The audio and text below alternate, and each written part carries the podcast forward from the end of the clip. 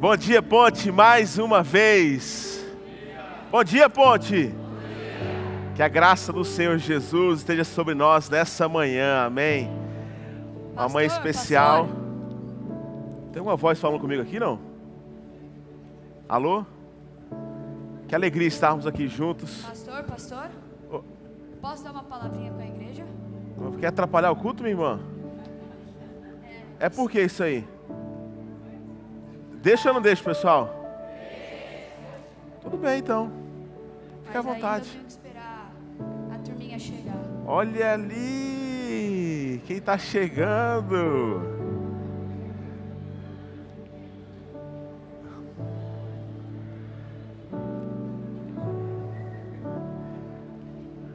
As crianças mais lindas do Brasil. Será que a gente pode aplaudir as nossas crianças maravilhosas?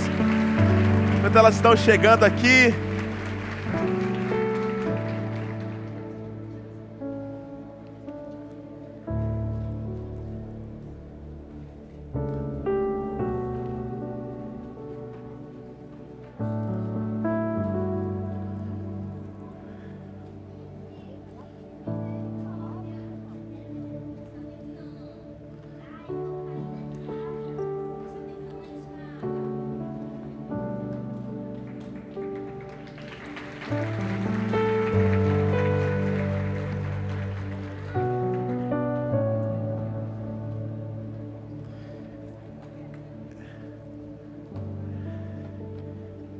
Um pouquinho mais pra cá com o tio. Vem cá, ó. Vamos mais falar um pouquinho, desculpa. Pra caber o pessoal ali, ó. Mais pra frente um pouquinho.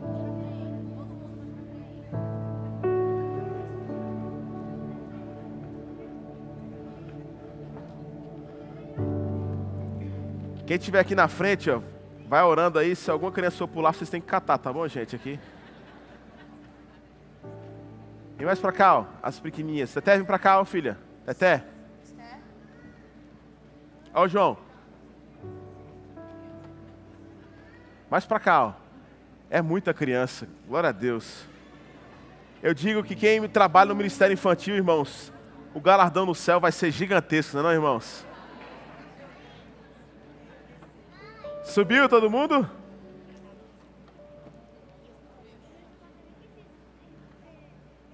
Crianças, olha aqui pro tio aqui, ó. Hoje é dia do quê?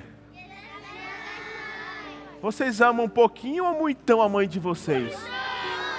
Ah, falaram muito baixo. Pouquinho ou muitão a mãe de vocês? Bom dia, Ponte.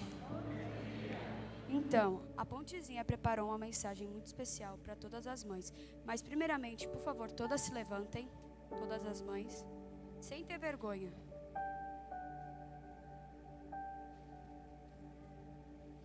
Bom, agora eu vou ler para vocês. Mamãe, a você minha gratidão.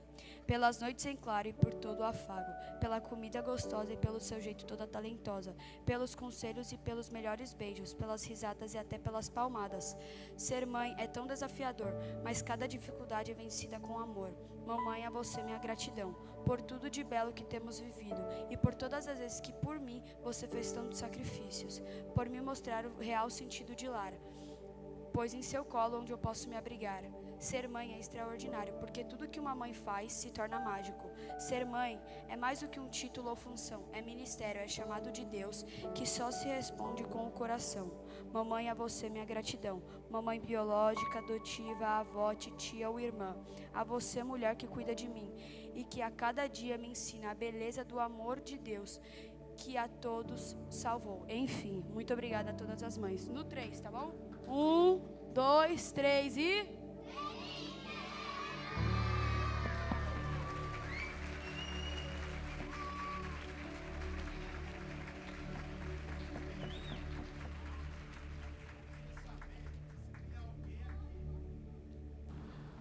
Tem alguém que queria fazer oração aqui pela mamãe? É? Então você. Cada um ora bem pouquinho. Peraí, você ora primeiro, Sofia. Deixa depois é você. Senhor muito obrigado porque tudo que a gente tem e tudo que a gente tem de gratidão. Amém. Amém. Papai do céu, muito obrigado por esse dia. As nossas mães são muito especiais para nossas famílias. Elas são muito legais, muito, muito geniais. Amém. Amém. Glória a Deus. Mais alguém quer fazer oração pela mamãe? Vixe, não, passar. Só mais rápido, tem que ser muito rapidinho. Mais quatro. Você também vai, viu? Você também vai. Vai lá, pode orar. Obrigado, Deus, por todas por essas mães maravilhosas que nós temos. Sem elas, nós não existiríamos. Amém. Amém. Deixa ela fazer aqui primeiro, depois você faz. Depois vamos orar todo mundo junto. Tive uma ideia genial, não é? Pode orar, pode orar. Senhor Jesus, muito obrigado por essas mães que o Senhor criou. Amém, amém. Você. Bem, eu sou muito agradecida por todas as mães aqui. E eu especialmente queria dar um beijo para minha mãe Fabíola. Daqui pro tio agora aqui. Agora to... Daqui pro Só você. Agora todo mundo orando junto com o tio. Faz a mãozinha assim, ó. Papai do céu. Muito obrigado por todas as mães. Que o Senhor continue abençoando cada uma delas. Em nome de Jesus. Amém, amém. Uma salva de palmas, mamães, para as crianças. Mamães, vocês continuem em pé, os seus filhos têm um presente para dar para vocês. Então, enquanto a gente vai descendo aqui bem devagarzinho, vai descendo aqui.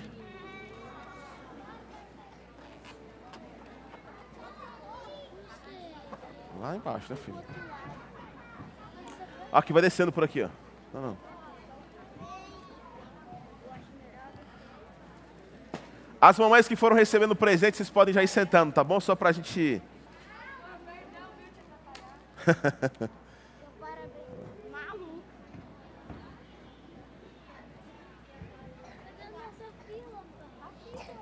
Eu acho muito melhor por longe.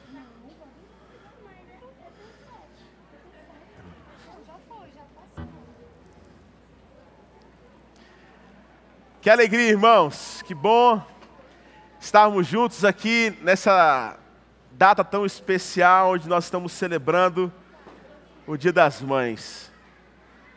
Você, mais uma vez, nós queremos deixar aqui a nossa gratidão e louvor a Deus pela vida de cada uma de vocês. Bom estarmos em casa, bom estarmos celebrando essa data tão especial. E eu brinco que é uma vez, no começo da ponte, a gente só tinha no Recife Antigo, na verdade, nós estávamos indo para o primeiro dia das mães da ponte, isso há sete anos atrás. Eu estava com meu sogro dentro de casa, dentro do carro, indo para lá, e eu perguntei assim, sogro, dá uma palavra aqui hoje para mim, eu queria ouvir de você, que é pai, eu não era pai ainda, como é que é ser mãe, assim, o que, que você acha? Aí ele falou assim, cara, é, mãe, mãe é mãe. E ele parou, eu falei, mas e aí? É isso mesmo. Eu falei, que profundo, sogrão. Mas depois de um tempo eu entendi por que, que ele quis dizer isso, porque é até um pouco difícil traduzir o que, que é esse mãe. Alguns tatuam amor de mãe. Mãe é talvez a forma mais linda e singela de nós entendermos um pouco mais sobre o amor de Deus por nós e em direção a nós. E quando eu digo isso é porque nós temos um conceito muito bem montado em nosso coração de tratar Deus como um pai, e sim, Deus é nosso pai. Mas em várias passagens do Novo Testamento e Velho Testamento, nós vamos ter conotações ou exemplos que tentam explicar um pouco mais sobre o que é esse amor de Deus para conosco. E sem sombra de dúvida, uma forma que nós encontramos, ou talvez entendemos um pouco mais sobre o quanto Deus nos ama, e eu falo especificamente do coração de uma mãe agora, nós nos tornamos melhores mães, ou talvez melhores pais, quando nós nos tornamos pais. porque a gente entende que agora faz um pouco mais sentido, ou se torna inclusive um pouco mais pesado, quando nós entendemos que alguém deu o seu único filho para que nós tivéssemos vida.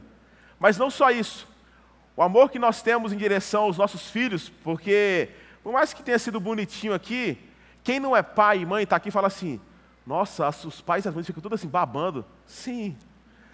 Até você se tornar um dia um pai ou uma mãe que vai ter seu filho aqui e tudo que ele faz é maravilhoso. Porque veio de você, estava em você, é, faz parte e tem o mesmo DNA que você. É interessante então quando Deus ele vai apresentar o amor de Deus para com os seus, e eu falo especificamente para o povo de Israel, em Mateus capítulo 23, no versículo 37, Deus chega na segunda parte desse versículo e fala assim para Israel: Quantas vezes eu quis reunir vocês, os seus filhos, como uma galinha que reúne os seus pintinhos debaixo das suas asas, mas vocês não quiseram. É uma metáfora, de fato, mais uma delas, onde Deus fala sobre a perspectiva do cuidado de uma mãe para com seus filhos. E o conceito de enxergar Deus como esse amor materno, ele é mais normal na igreja ortodoxa oriental. Lá se fala mais sobre isso, aqui no Ocidente nós não tratamos muito sobre essa perspectiva, mas de maneira geral a igreja ortodoxa oriental, ela trata um pouco mais sobre essa face materna, ou este amor de mãe para com seus filhos.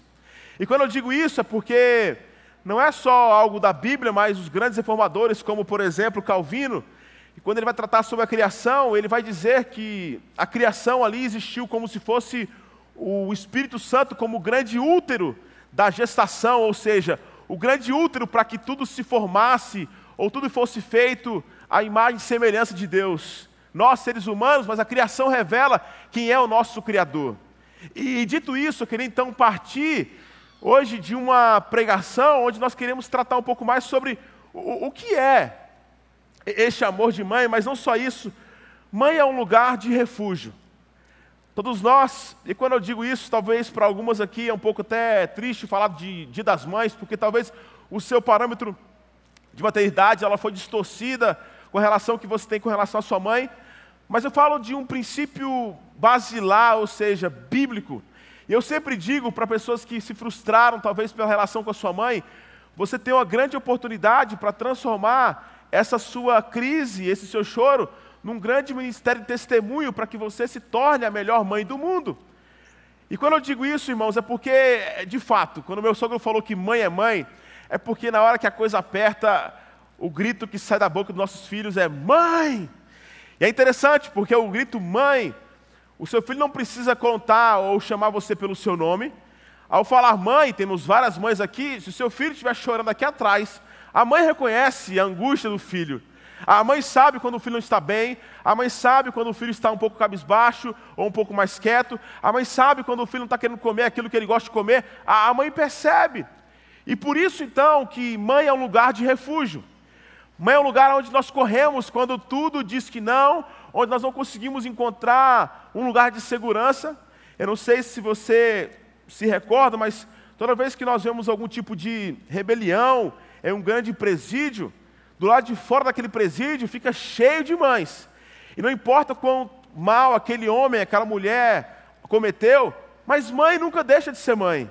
Inclusive, por esse amor que talvez até é um pouco doentio e atrapalha na resolução primária do Evangelho, que nós não criamos nosso filho para nós, mas para o mundo, nós criamos para que eles saiam da nossa casa, para que eles possam propagar esse amor de Deus, nós inclusive erramos do tanto que nós amamos. Isso é mãe. A mãe que está lá, ela fica orando e fala assim: meu filho nunca cometeu, mas quantos crimes ele foi acusado? 65 assassinatos, eu tenho certeza que ele nunca cometeu. Foi em legítima defesa. E mas para quem não é mãe, para quem não é pai, ou se você não é mãe daquela pessoa, você fica assim: isso é ridículo. Mas é um amor que não consegue se medir. E eu queria então hoje falar sobre essa perspectiva de mãe ser um refúgio. E para isso, eu queria que você fosse levado a essa leitura, porque nós vamos ler um livro que faz parte da compilação chamada de Pentateuco, que nós vamos ler o livro de Números. E Números no capítulo 35, versículo 9 ao 15, e depois nós leremos o versículo 25. Eu queria que você acompanhasse comigo essa leitura junto comigo. Diz assim a palavra de Deus. Disse também o Senhor a Moisés: Diga aos israelitas que quando vocês atravessarem o Jordão e entrarem em Canaã, escolha algumas cidades para serem suas cidades de refúgio, para onde poderá fugir a quem tiver matado alguém sem intenção. Eles serão locais de refúgio contra o vingador da vítima, a fim que alguém acusado de assassinato não morra antes de apresentar-se para o julgamento perante a comunidade. As seis cidades que vocês derem serão as cidades de refúgio. Designe três cidades de refúgio, deste do lado do Jordão e outras três do lado de Canaã.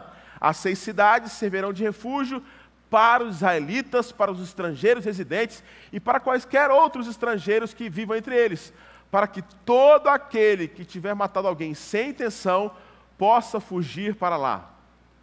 Versículo 25: A comunidade protegerá o acusado de assassinato do vingador da vítima e o enviará de volta à cidade de refúgio, para onde tinha fugido. Ali permanecerá até a morte do sumo sacerdote, quem foi ungido com óleo santo. Vamos orar? Pai, nós te louvamos mais uma vez, gratos porque o Senhor está aqui em nosso meio e queremos te pedir para que teu Santo Espírito possa falar no nosso coração nessa manhã. Nós te louvamos pelo privilégio de ter nossas mães, de ter as nossas queridas cuidadoras, avós também que tornaram esse papel tão especial. Nós te louvamos, Pai, porque a tua palavra ela é eficaz e nós queremos te pedir para que teu Santo Espírito se revele a nós nessa manhã, de modo que saímos daqui transformados pelo poder que só o Senhor tem de modo que o Senhor traga reconciliação a este lugar, de modo que o Senhor traga salvação em nosso meio.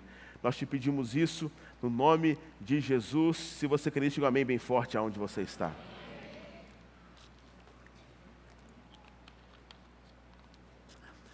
Esse contexto histórico é muito interessante para que você entenda um pouco mais sobre essa leitura. Moisés está sendo agora incumbido de uma responsabilidade muito gigantesca.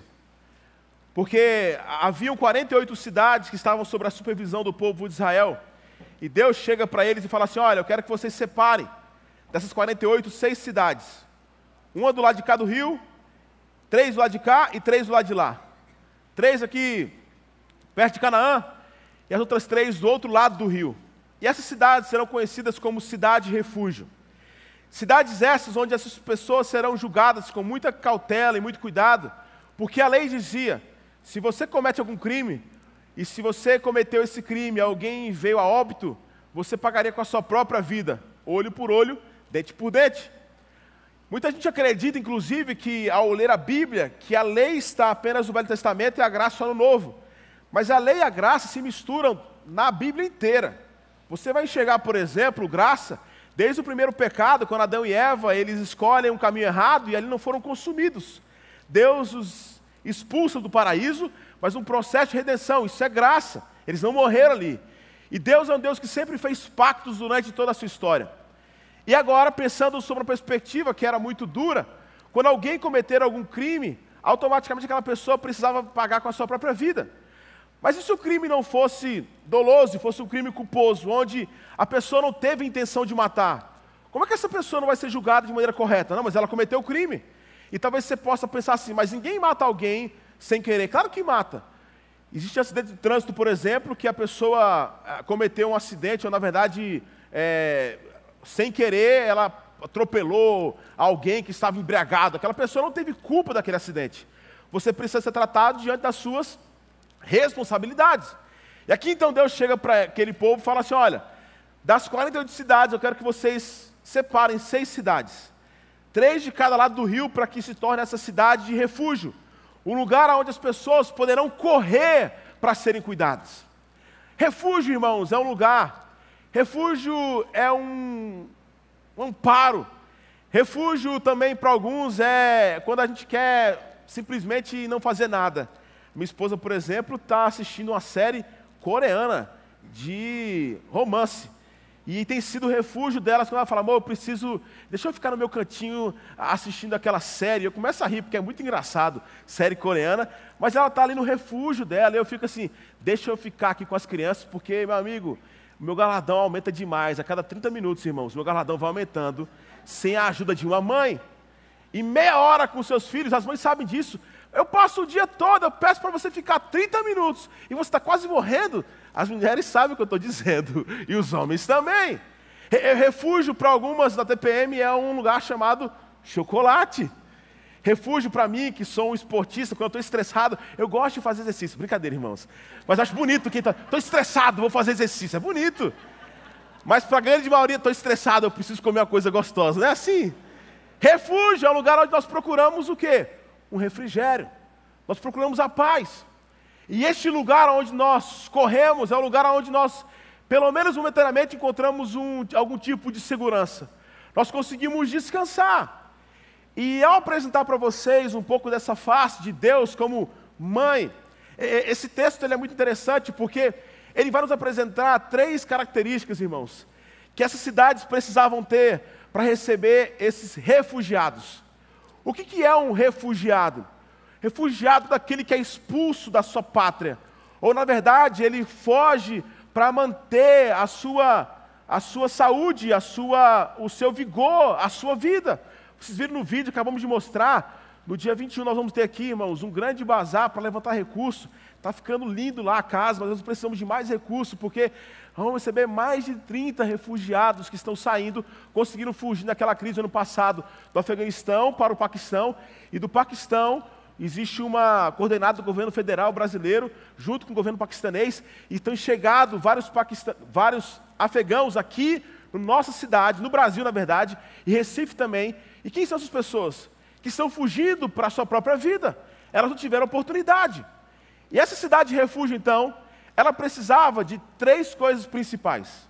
A, a primeira delas, essa cidade de refúgio, irmãos, ela precisava ter um acesso. E explico. Se você for estudar um pouco mais sobre a história, e quando eu digo história, de fato entender, porque até hoje, se você for visitar esses locais, onde eram conhecidas como a cidade de refúgio, essas cidades que foram escolhidas por Deus para ser as cidades onde iriam receber essas pessoas que iriam fugir porque cometeram um crime e não foram culpados, o que ela precisava fazer? Ela tinha consciência que ela tinha um lugar para recorrer. Ela tinha um lugar onde ela poderia encontrar segurança. E essa cidade de refúgio, primeira característica que ela precisava ter, um acesso que facilitava as pessoas que precisavam chegar até ali. Era as poucas cidades que tinham pavimento, ou seja, pedras que facilitavam, as estradas eram mais largas, não só isso. A tribo de Levi, como não tinha terra, eles eram responsáveis por fazer esse encaminhamento. Então, imagina, tinha gente que vivia nessa estrada, apontando o caminho para qual seria a cidade de refúgio. Era como se fosse assim: a pessoa cometeu um crime, ela não teve culpa, ela vai morrer por causa daquele crime que ela cometeu, mesmo sem querer, ou seja, um crime ali culposo, e ela fala: peraí, eu preciso ser julgada. E ela precisava então fazer o quê? Correr para essa cidade. E essa cidade, irmãos, precisava ter um acesso perfeito. Era uma das poucas cidades que tinham, elas eram mais largas, e as pessoas ficavam no meio do caminho apontando: para lá, é para lá, corre. É interessante pensar sobre isso, porque eu comparo essa cidade de refúgio com o amor de mãe. Porque é neste lugar que nós encontramos muitas vezes abrigo.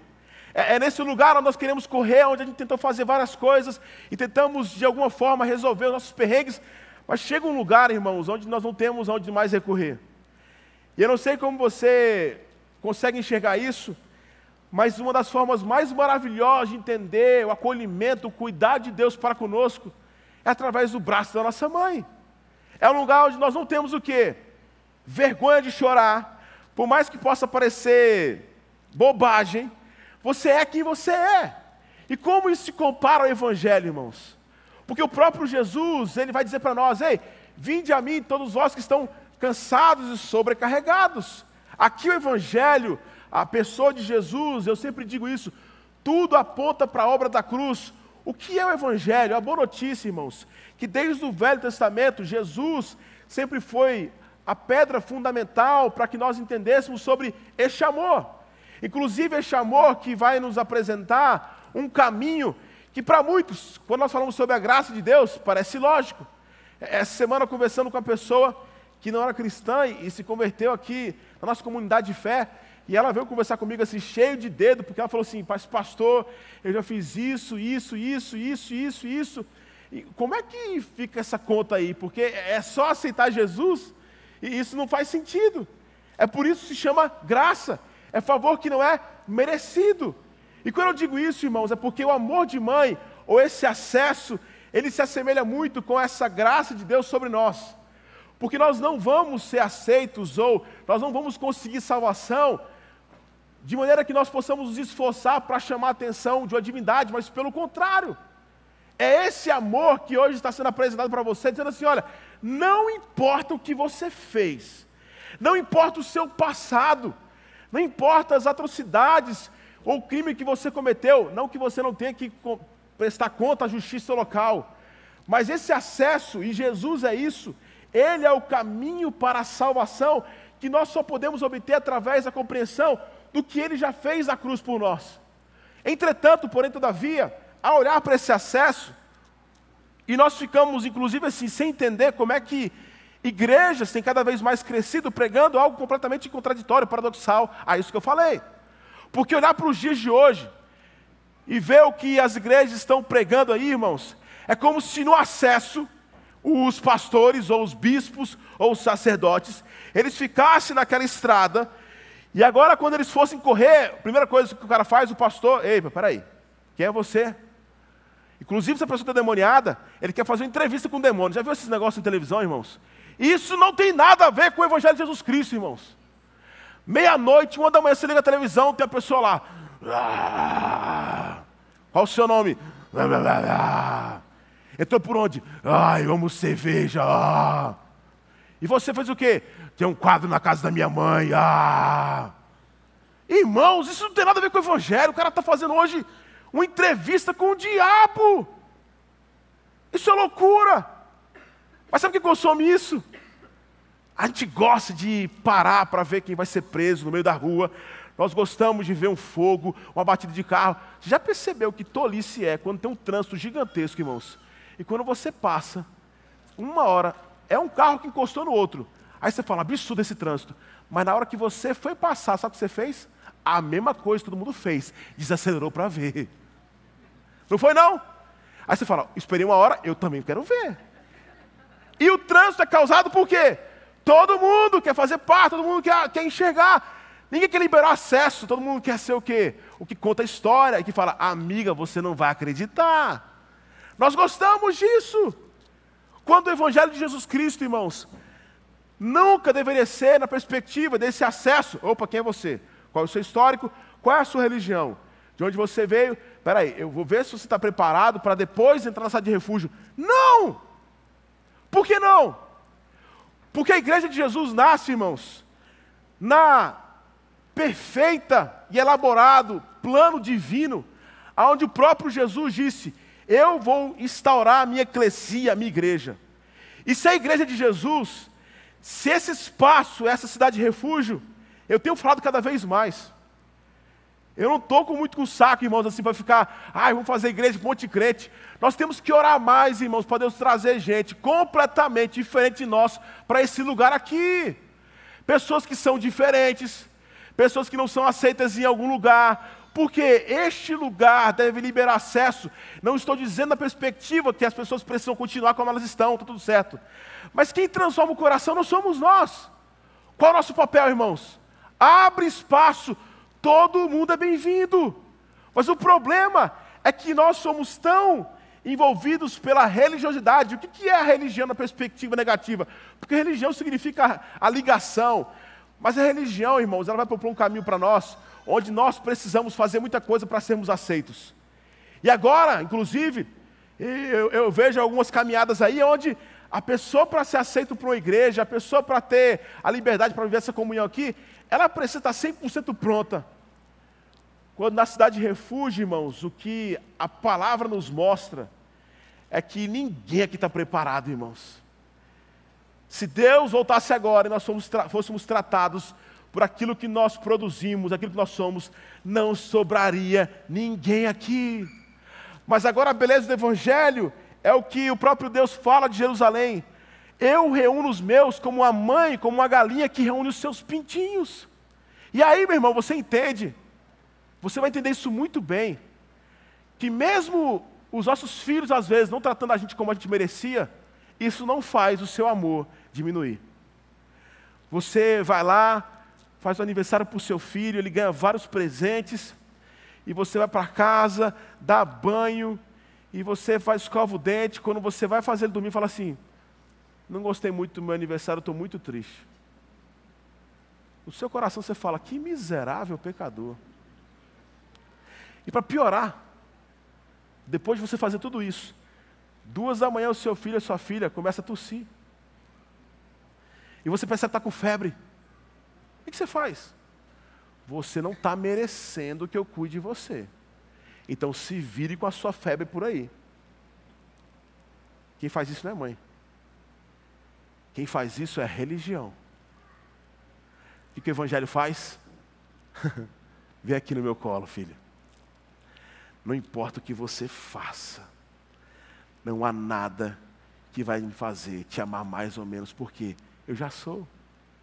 É isso, irmãos. A graça de Deus sobre nós é isso. Mas nós temos que cuidar e tratar com os nossos filhos para quê? Para que eles um dia percebam, e eu já falei isso várias vezes aqui, o dia que meu filho nasceu, o Luca, a primeira coisa que eu fiz, irmãos, depois de uma semana, não dormindo, eu liguei para minha mãe e para meu pai e falei, eu quero agradecer a vida de vocês. Porque eu não sabia que esse trabalho era tão gigantesco e que eu dei tanto trabalho. Isso é o que? É um lugar onde nós vivemos a graça, mas que não é algo banal, porque a graça não vai descartar a nossa responsabilidade para com os nossos, de cuidar do coração. Mas além do acesso, irmãos, essa cidade de refúgio, ela nos, apre ela nos apresenta outro, outra coisa: o acolhimento. Porque agora você imagina, a pessoa cometeu um crime, e ela pensa: ei, para onde eu vou? Ela sabe que tem acesso a um local. E ela sai correndo. Quando ela sai correndo, irmãos, ela chega ali e ela, o nome dela não serve mais para nada. O sobrenome já era, ficou lá atrás. Inclusive, se você está apressado, e eu tenho falado isso aqui cada vez mais, irmãos, de maneira insistente, sobre esse movimento que a gente está fazendo para receber essas pessoas do Afeganistão, porque isso tocou meu coração quando eu ouvi algumas histórias de pessoas que estão chegando. Está chegando aqui, irmãos, presta atenção no que eu vou falar. Criança, que o seu pai e a sua mãe morreram. Está chegando gente que trabalhava na imprensa no Afeganistão. Está chegando juiz. Está chegando um pastor do Afeganistão. A mistura. Está chegando adolescente. Está chegando mãe que teve os filhos levados. As filhas ficaram para serem usadas sexualmente pelos o Talibã. É cada história que nós não sabemos o que é isso. É por isso que a gente tem insistido, porque essa casa que vocês viram aqui no, agora no vídeo aqui, é para ser o quê? Uma casa de refúgio. Ah, pastor, mas esse povo está chegando é cristão. Você percebe como a religião está entrada no seu coração? Eu creio e profetizo que eles terão encontro com Jesus, mas isso não sou eu que faço. O que nós vamos fazer? Libera o acesso. Segundo, acolher todo mundo que chega. Quem transforma o coração, irmãos, não somos nós, é o Espírito Santo de Deus. A gente pode até guiar, eu tenho falado para minha esposa isso sempre, a gente ora e fala assim: Senhor, alcança o coração do Luke e da Esther, porque a gente pode apresentar o caminho, mas só quem vai transformar o coração dos meus filhos é o Espírito Santo de Deus, irmãos. Quem transforma, quem transforma, quem muda, quem apresenta um novo caminho, não somos nós. Nós somos só responsáveis por mostrar, é isso daqui, é isso daqui. Quem faz o milagre acontecer no coração dos nossos filhos é o Espírito Santo de Deus. Através do quê? Da igreja, através do ensinamento dos seus pais. Mas nós somos simplesmente uma ferramenta à obra do Espírito Santo de Deus. E aqui então você percebe, irmãos, que aquelas pessoas que cometeram um crime, e inclusive se a gente puder fazer mais uma vez aqui uma alusão a essas pessoas que estão saindo do Afeganistão, ninguém que está em perigo de vida fala assim, ah, eu acho que eu vou embora só amanhã de manhã porque hoje está um pouco escuro. Você vai morrer, o que você faz? Você pega o que tem, ou nem pega nada. Você sai correndo para preservar a sua vida. As pessoas que chegavam nessa cidade, elas chegavam sem documento. Elas chegavam sem história. Ah, meu pai era famoso, acabou a história do seu pai. Você está no local novo. E quando elas chegam, elas chegam sem nada. E neste lugar, que é uma cidade, neste lugar que é um refúgio, essas pessoas precisam ser acolhidas. E é neste lugar de acolhimento, irmãos, que eu digo mais uma vez que mãe é mãe. Porque é neste lugar de acolhimento que desde a, do primeiro dia, onde a mãe descobre que vai ser mãe, ou a mulher descobre que vai ser mãe, é impressionante. A mulher já se torna mãe. Eu me lembro a primeira vez que a Bruna, a gente, né, estava esperando, estava já tentando já ter nosso primeiro filho, e ela descobriu, minha sogra estava estava lá em casa, acho que estava na igreja, e a gente foi almoçar. E quando a gente chegou para almoçar, preparou aquela coisa toda para dizer que eu ia ser pai. Eu fiquei emocionado. Eu chorei e falei, não acredito que eu vou ser pai. Mas irmãos, no dia que a Bruna ou que a mãe olha para aquele teste de gravidez e percebe que tem uma coisa diferente, no mesmo dia no almoço ela fala assim: opa, sabe o que ela faz? O que, que eu posso ou não comer? Não é isso? O pai, ah, alegria, ele chora. Mas assim, já começou o jogo de futebol quatro da tarde, ele já esqueceu isso. Mas ele tem que fazer o quê? Amor, estou muito empolgado. Ele tem que mostrar que está empolgado. Mas está com a cabeça em um monte de lugar. A mãe começa a viver exclusivamente, não mais para si. É o peso, tudo muda, o humor muda, o enjoo. E você pergunta, ei, você trocaria isso para não ter ou para não ser mãe? Eu não estou falando de casos extremos. A mãe passa por tudo. Porque ela é mãe. Ela sabe agora, e por isso quando eu falo que a gente entende mais o amor de Deus para conosco, quando a gente olha para a história de uma mãe, é porque não tem nada mais evidente e claro do que olhar para essa história e perceber que a mãe não vive mais para si, mas vive para quem? Para os seus. O que é a história do cristianismo? Jesus, irmãos, nasceu precisamente para quê? Para morrer. Pelos seus. Jesus não veio para ser servido, mas ele fala: Eu vim para servi-los. É um caminho, irmãos, que nós precisamos aprender com as mães de, de negar a si mesmo todos os dias. De falar assim: não é isso. Eu queria fazer isso, mas eu não posso. E neste lugar de acolhimento, nada mais lindo do que olhar para a mãe, por exemplo, e saber. Quando eu vejo alguma, alguém grávido, eu fico muito feliz. Eu falo assim: que massa tal. Você tem algum filho? Não. Mas vai dar tudo certo, pastor. O pessoal fala que é muito trabalho. É mentira. Eu falei é mentira mesmo, porque é muito mais do que você imagina. Vão para o cinema vão namorar, vão viajar. Porque depois que o filho chega, sua vida muda. Você não faz mais plano, irmãos, ir para o restaurante sem pensar. Lá tem parquinho, lá é muito caro a taça se quebrar. Porque a sua vida muda completamente, porque você não vive mais para fazer aquilo que você quer. E sabe quando você percebe que existe uma família estruturada? Quando, quando pais me falam, minha vida não mudou em nada, você não está sendo pai como Deus quer que você seja, e você não está sendo mãe como Deus quer que você seja. Porque a paternidade e a maternidade está implícito, irmãos, em mudar completamente a sua história. É muito trabalho? É. É desesperador? É. É caro o colégio? Muito. Mas tem alguma mãe que falasse assim: olha, queria que acabasse isso, porque é muito trabalho? Não porque nós entendemos mais sobre a graça de Deus sobre nós, e entendemos que a maior alegria dos pais, das mães, a paz, não é ver os seus projetos dando certo, mas é olhar para os seus filhos dizendo assim: está tudo resolvido.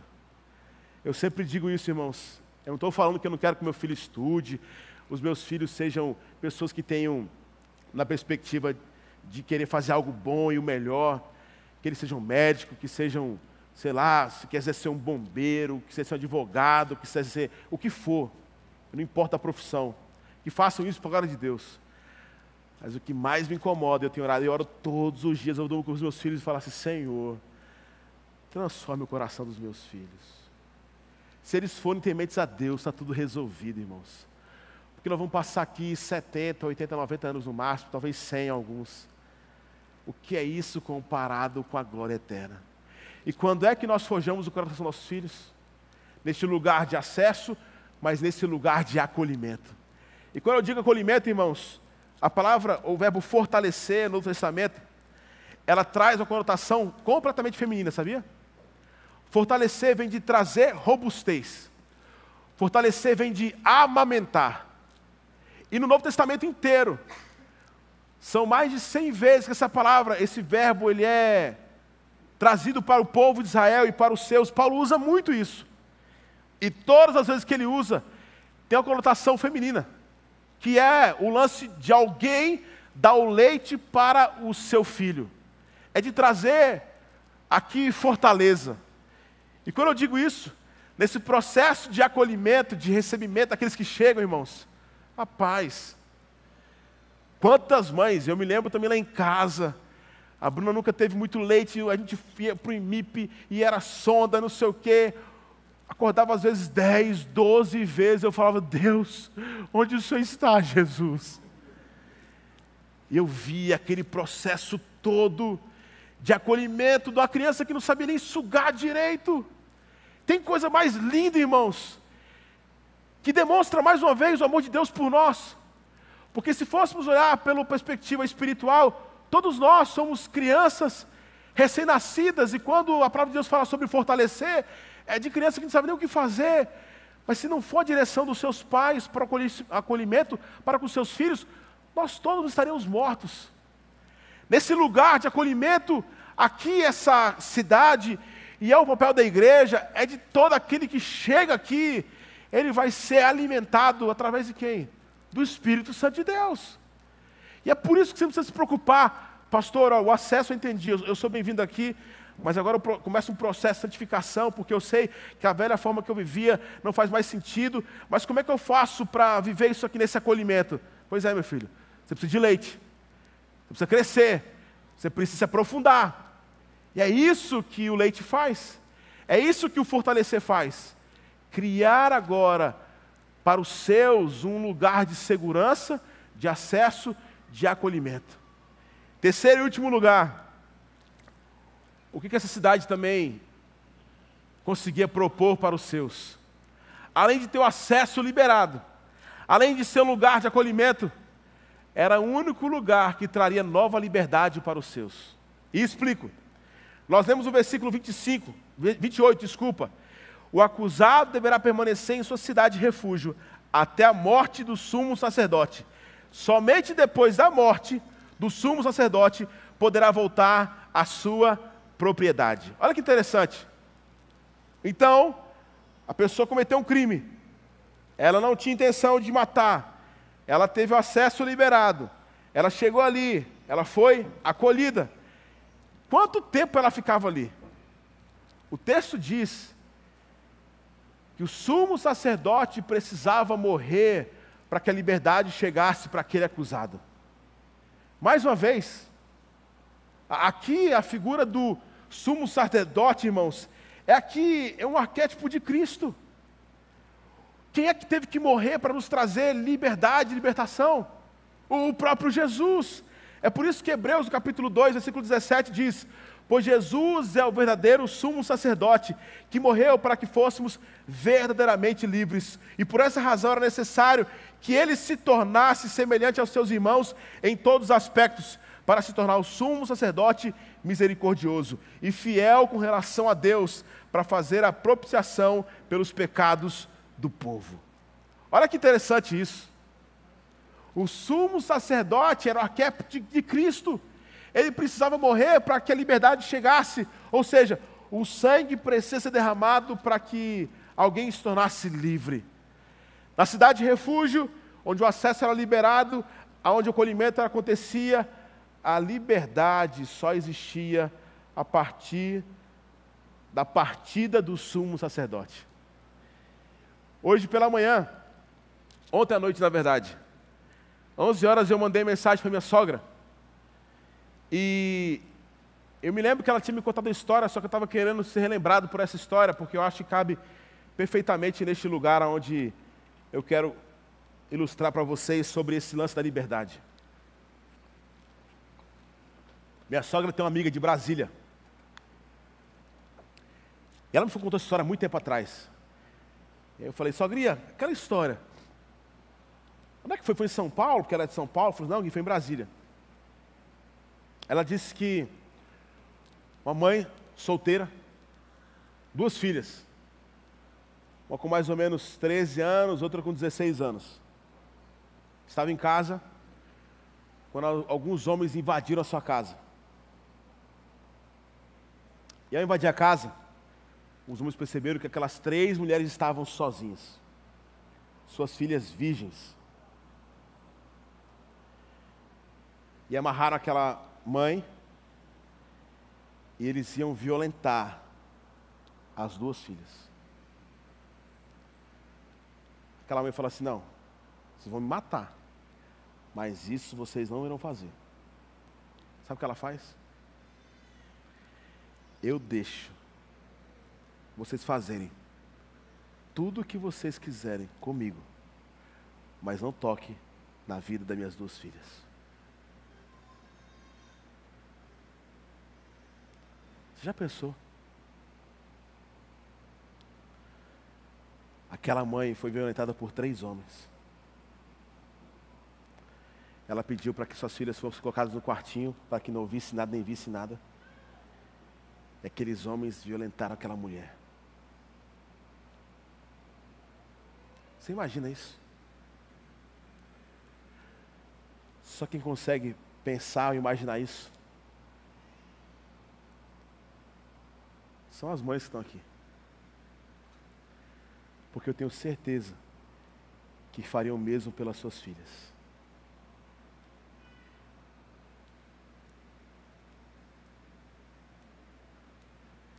Agora você imagina uma coisa. O Evangelho é tão lindo, meus irmãos, que Jesus, Ele sabia que nós seríamos violentados, que nós iríamos passar a eternidade perdidos, e sabendo da nossa condição, o quanto nós somos pequenos, sabe o que Ele disse? esse fardo é pesado demais para vocês. Eu vim para que vocês entendam o que de fato é o amor. Eu vim para levar sobre mim as dores de vocês. Eu nasci porque eu sabia, filhos, que mesmo dando a oportunidade cada domingo aqui, e parece que ele fica mais crente no domingo. Deus cuida da nossa história, Deus é maravilhoso, eu não vou pecar mais. Meus irmãos, nós vamos ser fechados talvez aqui no trânsito aqui, e a gente já peca de novo. Jesus sabe disso. Ele sabe tanto que ele falou assim: Filhos, eu amo tanto vocês, que mesmo ampliando o acesso para que vocês cheguem aqui, mesmo acolhendo para que vocês cresçam, a única forma de vocês encontrarem liberdade é através do quê? Do sangue do sumo sacerdote. É por isso, e você que está aqui hoje, que não é cristão, que vem aqui convite de alguém, por que esse povo levanta a mão, chora quando canta?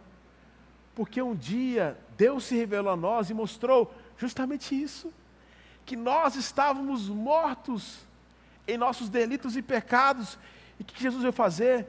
Eu queria, meus irmãos, que vocês entendessem que eu vim para que vocês tenham vida. Se nós fôssemos parafrasear as palavras de Jesus em João capítulo 14, versículo 6, Jesus responde dizendo assim: ó, Eu sou o caminho. O que é caminho? O acesso. Eu sou a verdade. É o que? O acolhimento eu sei quem você é, eu sei os seus podres. Ele termina, e eu sou a vida, a liberdade. E ninguém vem ao Pai se não for por mim. Meus irmãos, nós levantamos a nossa mão e nós cantamos, porque nós temos motivo.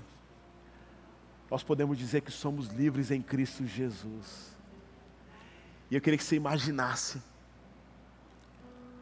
quando Jesus foi indagado ali por Pilatos, através da liderança de Herodes, de César, indo para aquela cruz, sofrendo as nossas dores, irmãos, ele ia como um pai ou como uma mãe que estava indo em direção àquela cruz, porque sabia que eu e você não poderíamos suportar. Dizendo, filhinhos, eu estou fazendo isso daqui por amor a vocês. Eu não sei se você fica constrangido com isso. Isso não é um peso que você precisa levar. Ele precisou sofrer para morrer pelos nossos pecados. Mas irmãos, Jesus Cristo está vivo, ele ressuscitou. E com ele, ele nos apresenta essa verdade. Filhos, eu sou o caminho, o acesso para que vocês possam se aproximar. Eu, eu, eu, sou a verdade, o acolhimento para que vocês possam ser abraçados, para que vocês possam crescer. E eu sou o único que pode trazer uma coisa chamada liberdade. Nessa história toda, irmãos, eu e você somos os peregrinos ou os exilados desse mundo, que tentamos, não só aqui, mas nossos amigos e parentes que não conhecem Jesus, qual é a crise do mundo, irmãos? Você sabe qual é a crise do mundo? O pecado, sim. Mas sabe que o pecado se é grave? Qual é o grande problema? Você sabe por que o pessoal do Afeganistão está chegando aqui? Porque o Talibã acha que quanto maior for o seu califato, mais estrutura emocional, mais força bélica e mais imunizados ou talvez cheios de si eles se tornarão e a partir disso eles serão completos. É, é mentira. Eles não conseguem parar. Por quê? Eles tentam encontrar em outros países lugar chamado casa. E sabe qual é a crise de alguns aqui? E você é muito bem-vindo aqui, você que não quer em Jesus, você que não acreditava em Jesus e talvez alguma coisa está acontecendo no seu coração. Vê o que eu vou falar aqui agora. A crise que você tem vivido, sabe qual é? Você tem tentado encontrar um refúgio nas coisas que o mundo pode te oferecer. Mas para você, refúgio, sabe o que é?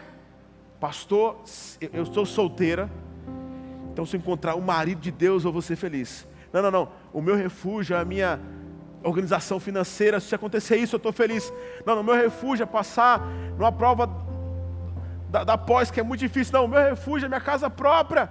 E nós ficamos buscando, irmãos, nas coisas do mundo, um lugar chamado refúgio. E você já sabe, porque você já teve vários refúgios já. E depois de você encontrar um refúgio, o que acontece? Você fala, a mesma insegurança que preencheu meu coração antes está aqui de novo comigo. Por quê? O único lugar que você pode encontrar liberdade é em Cristo Jesus. Mas o mundo te apresenta algo completamente diferente. O que, que ele fala? Eu, ser cristão, ter só uma mulher? Tu é doido? Quando alguém me fala isso, eu pergunto assim: tá bom, então quantas mulheres você precisa?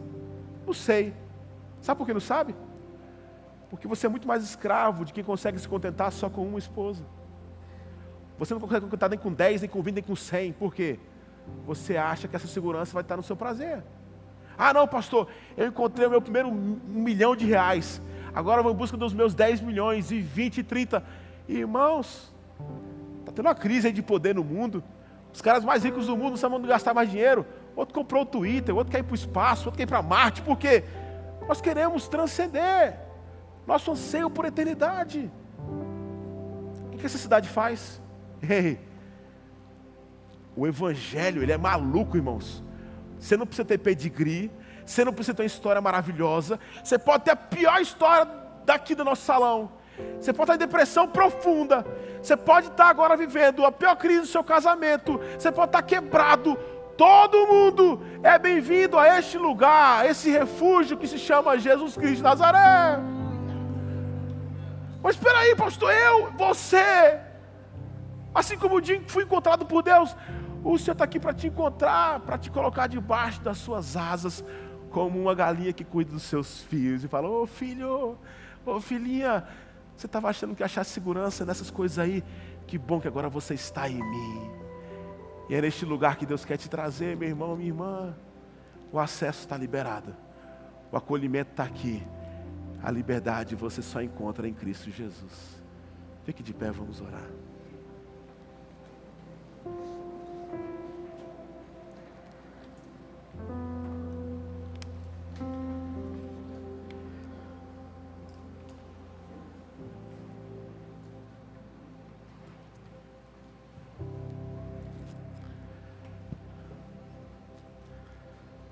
Deus, um lugar de refúgio. Mãe, um lugar de refúgio.